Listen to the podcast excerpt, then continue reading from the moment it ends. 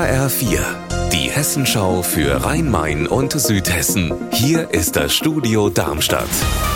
Mit Mike Markloff, hallo. Seit dem späten Dienstagabend brennt eine Papierfabrikhalle in Darmstadt-Eberstadt. Unser Reporter Raphael Stübig ist gerade am Einsatzort. Raphael, wie ist die Lage? Noch immer ziehen aus dieser Lagerhalle Rauchschwaden. Momentan ist das technische Hilfswerk dabei, mit Radladern und Baggern diese gepressten Papierwürfel auseinanderzuziehen. Das Feuer ist inzwischen unter Kontrolle. Man geht aber davon aus, dass man bis 20, 22 Uhr hier mit den Nachlöscharbeiten beschäftigt sein wird.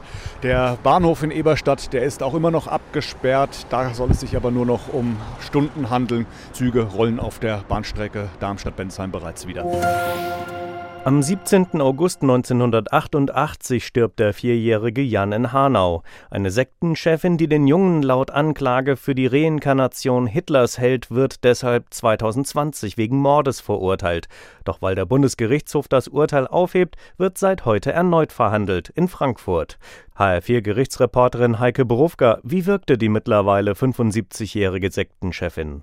Alt, klein, gebückt und sehr höflich. Das betone ich deshalb, weil im Hanauer Prozess Aufnahmen von ihr vorgespielt worden sind und wir da eine zeternde, sich in Rasche schreiende, wirklich bösartige Frau gehört haben. Heute ist nur die schreckliche Anklage verlesen worden. Nächste Woche will sie dann aussagen. Insgesamt drei Tage sind dafür vorgesehen. Gute Nachrichten für die Grundschule Weitengesäß. Eigentlich wollte die evangelische Kirche die Trägerschaft der kleinen Dorfgrundschule 2026 beenden.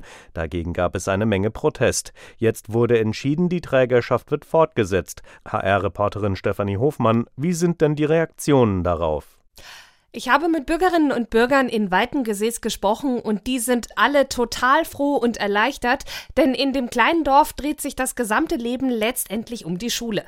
Man ist sich aber auch klar, dass man sich jetzt nicht ausruhen darf. Deshalb soll das Schulkonzept nochmal verfeinert werden, um noch mehr Kinder anzulocken. Für das kommende Schuljahr sind die Anmeldezahlen schon mal deutlich in die Höhe geschossen. Unser Wetter in Rhein-Main und Südhessen. Es ist wieder ein sonniger Tag bei Werten um aktuell 15 Grad in Idstein-Ehrenbach im Rheingau-Taunus-Kreis. Ihr Wetter und alles, was bei Ihnen passiert, zuverlässig in der Hessenschau für Ihre Region und auf hessenschau.de.